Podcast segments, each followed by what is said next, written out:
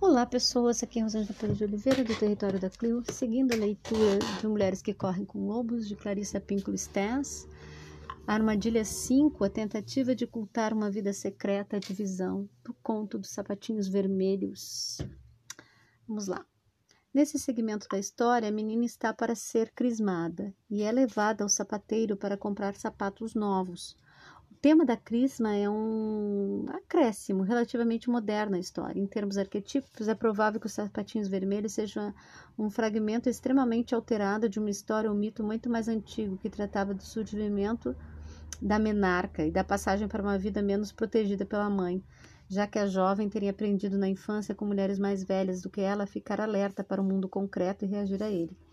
Disse que nas antigas culturas matriarcais da Índia, do Egito, de partes da Ásia e da Turquia, que pareceram ser influenciado nosso conceito de alma feminina por milhares de quilômetros em todas as direções, a transmissão da rena e de outros pigmentos vermelhos mocinhas para que pudessem tingir os pés com eles, em uma característica fundamental dos ritos de passagem.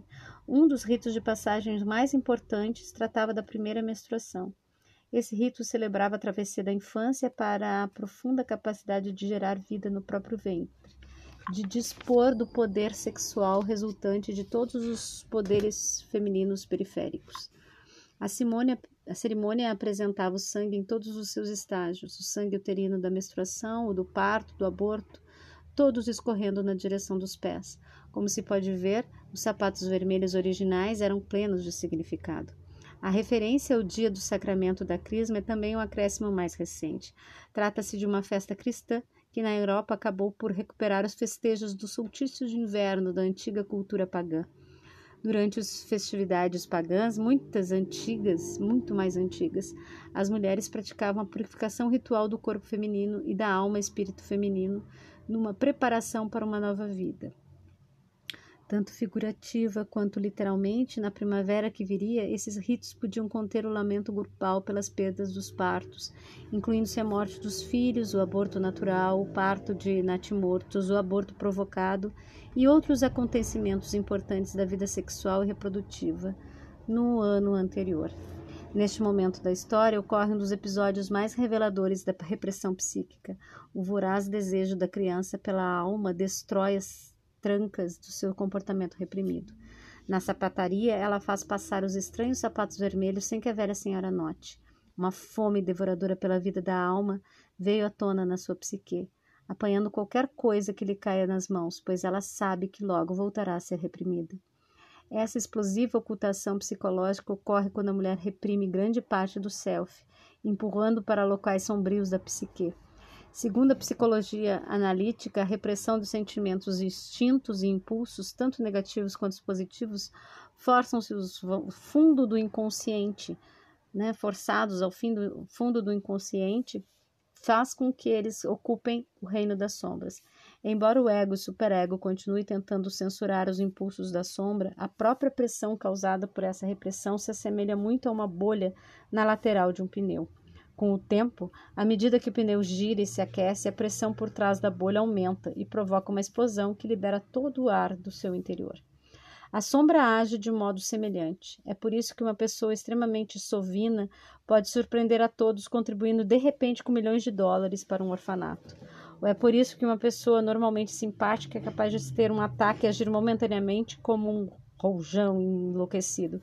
Concluímos que quando se abre um pouco a porta para o reino das sombras e permite que vários elementos saiam aos poucos para que nos relacionemos com eles, que descobrimos uso para eles, que negociemos com eles, podemos reduzir a chance de sermos surpreendidos por ataques e explosões inesperadas dali provenientes. Embora os valores possam mudar de uma cultura para outra, colocando assim negativos e positivos diferentes no reino da sombra, impulsos típicos que são considerados negativos e, portanto, relegados às trevas, são aqueles que estimulam a pessoa a roubar, enganar, assassinar, agir com excesso de diversas maneiras e assim por diante. Nessa mesma linha. Os aspectos negativos da sombra costumam ser estranhamente interessantes e ainda assim de natureza entrópica, roubando o equilíbrio e a serenidade na disposição da vida de indivíduos, relacionamentos e grupos maiores. A sombra, porém, contém aspectos divinos, exuberantes, belos e poderosos da individualidade. Para as mulheres, especialmente, o mundo sombrio quase sempre contém modos refinados de ser que são proibidos na sua cultura ou que nela recebem pouco apoio. No fundo do poço da psique de muitas mulheres está a criadora visionária, a astuta reveladora da verdade, a vidente, a que pode falar bem de si mesma sem se censurar, que pode se encarar sem repulsa, que se esforça para aperfeiçoar seu talento.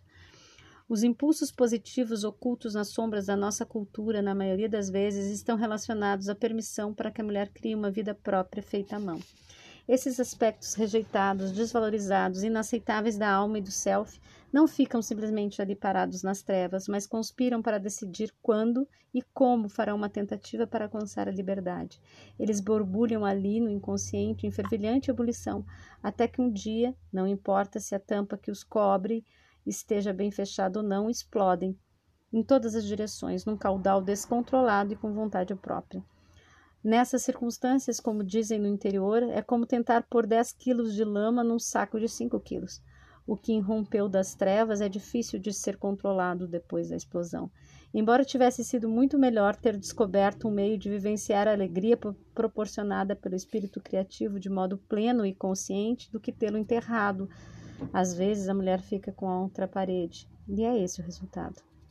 A vida sombria ocorre quando escritoras, pintoras, bailarinas, mães, cientistas, místicas, estudantes ou artífices param de escrever, de pintar, de dançar, de cuidar dos filhos, de pesquisar, observar, aprender, praticar.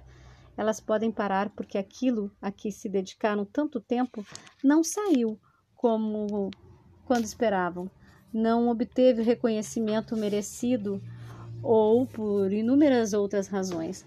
Quando quem cria para para, pelo motivo que seja, a energia que chega naturalmente a ela é desviada para o mundo oculto, a partir do qual ela vem à tona quando e onde consegue.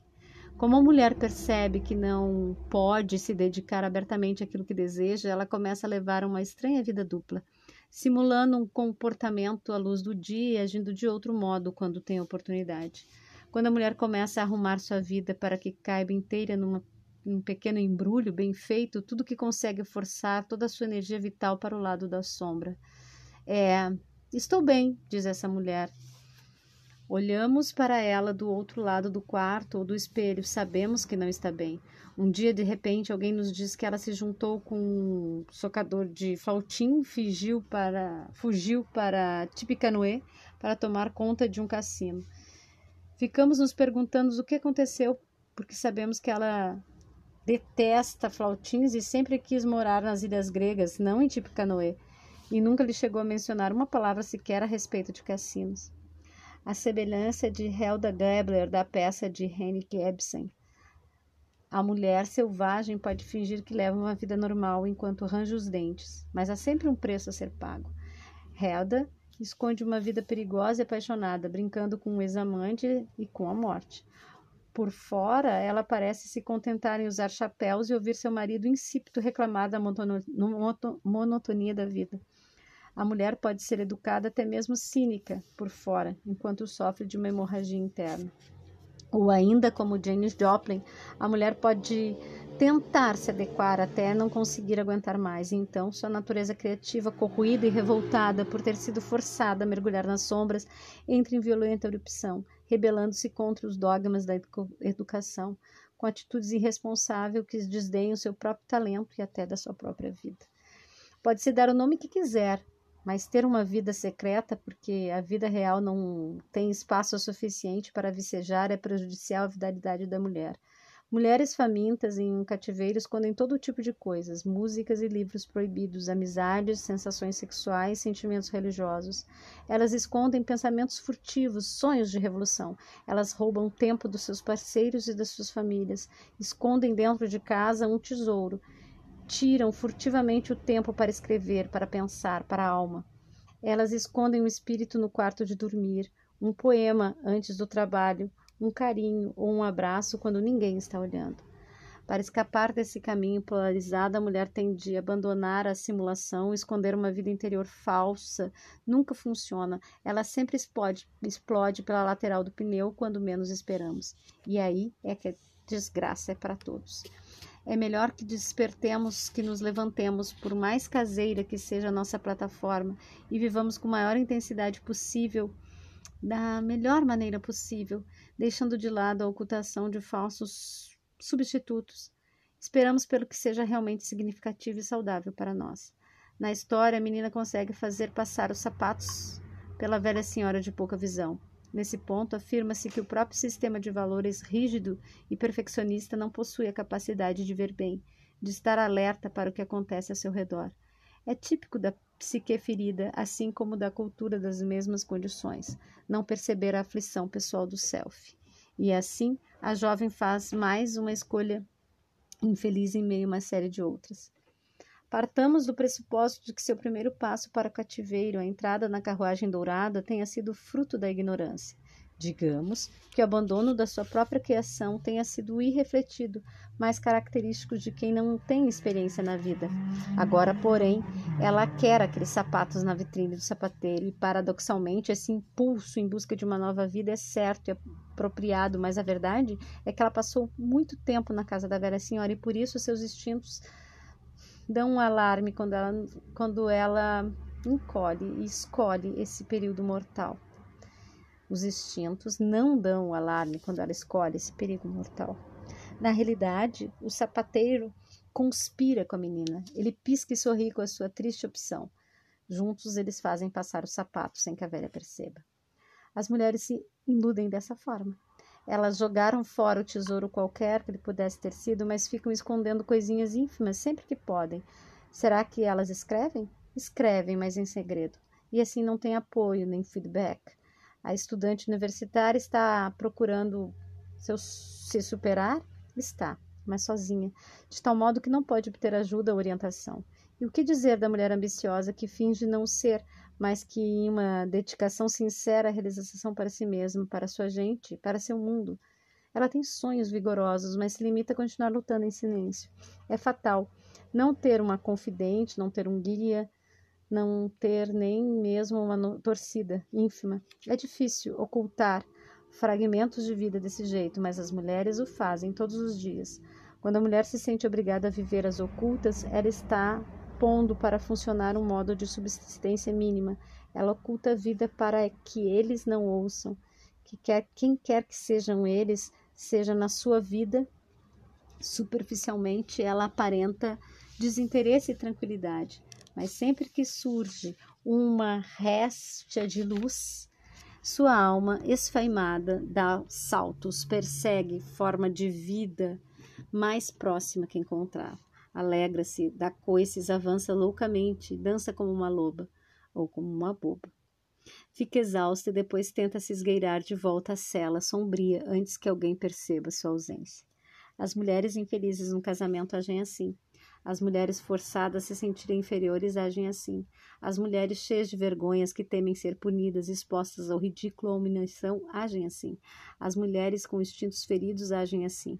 Esconder o que se faz é bom para a mulher no cativeiro se ela esconder o que for certo, só se o que ela esconder for exatamente o que levará à libertação. No fundo, o ato de esconder fragmentos de vida que sejam corajosos, benéficos e que deem satisfação faz com que a alma fique ainda mais determinada a erradicar a mentira para ver liberdade de viver a vida abertamente, como bem lhe aprouver. Vejamos, há algo na alma selvagem que não nos permite sobreviver para sempre com migalhas, porque na realidade é impossível para a mulher que luta pela conscientização respirar um pouquinho de ar puro e de se contentar com isso só. Lembre-se que quando você era criança e descobriu que era impossível cometer suicídio prendendo a respiração, embora você procure continuar só com um pouquinho de ar ou sem ar nenhum, os seus pulmões parecem gritar e alguma força impetuosa e imperativa faz com que você acabe inspirando o máximo de ar possível. Você sorve o ar, você o engole até voltar a respirar normalmente. Felizmente, existe um mecanismo semelhante na alma psique. Ele nos domina e nos força a respirar fundo o ar puro. Na realidade, sabemos que não podemos subsistir de verdade se sorvemos a vida em goles mínimos. A força selvagem da alma da mulher exige que ela tenha acesso a tudo e assim podemos ficar em estado de alerta, assimilar, assimilar tudo que for certo para nós. Na história, o sapateiro é um prenúncio do velho soldado que mais tarde transmite vida aos sapatos que dançam até enlouquecer quem, quem os calça. Há muitos pontos coincidentes entre esse personagem e o que sabemos da simbologia antiga para que o consideremos um mero espectador. O predador natural no interior da psique e também aquele pertencente à cultura é um mutante, uma força capaz de se disfarçar da mesma forma que as armadilhas, arapucas e iscas envenenadas são disfarçadas para seduzir os desavisados. Devemos levar em consideração que ele transforma em brincadeira o ato de enganar a velha senhora. Não é provável que seja cúmplice do soldado, que é, obviamente, uma descrição do diabo disfarçado. Nos velhos tempos, o diabo, soldado, sapateiro, corcunda e outros eram imagens usadas para retratar as forças negativas, tanto na natureza na terra quanto na natureza humana. Embora pudéssemos sentir um orgulho justificado da alma como coragem suficiente para tentar apanhar secretamente alguma coisa, qualquer coisa sob as circunstâncias da tamanha carência, a verdade é que essa atitude por si só não pode ser o único aspecto da questão. Uma psicologia abrangente deve incluir não só o corpo, a mente o espírito, mas também, e de modo idêntico, a cultura e o ambiente.